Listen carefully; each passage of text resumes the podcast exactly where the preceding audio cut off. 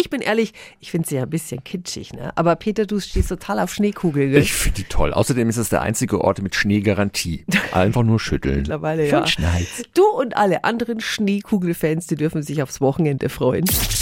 365 Dinge, die Sie in Franken erleben müssen. Weil sie bislang so gut ankamen, verlängern nämlich die Altstadtfreunde Nürnberg ihre Schneekugelausstellung in ihrem Museum in der Kühnertsgasse. Guten Morgen an Museumsleiterin Julia Ülein. Guten Morgen. Frau Ülein, was sind Ihre Lieblingskugeln bei der Ausstellung? Die eine ist aus den 1890er Jahren und zeigt den Eiffelturm. Und dann gibt es noch eine mit einem Wallfahrtsmotiv der Kirche Maria Zell, die ist aus den 20er Jahren. Und die war eigentlich so der Anfang der Serienproduktion der Schneekugel. Und zwar aus der Manufaktur Perzi in Wien. Okay, also wie gesagt, Ihre Ausstellung kommt ja super gut an und am kommenden Sonntag ist bei Ihnen jetzt der große Schneekugeltag für alle, gell? Da ist unser Sammler, der Herr Josef Kardinal, zugegen und kann wirklich aus dem Nähkästchen berichten, wie man sie wieder auffüllt, warum er sie sammelt, was seine Faszination ist. Und neben dem Herrn Kardinal haben wir ganz toll eine Kalligraphin da und da kann man sich für einen Unkostenbeitrag Beitrag von drei Euro eine eigene individuelle Schneekugel gestalten lassen.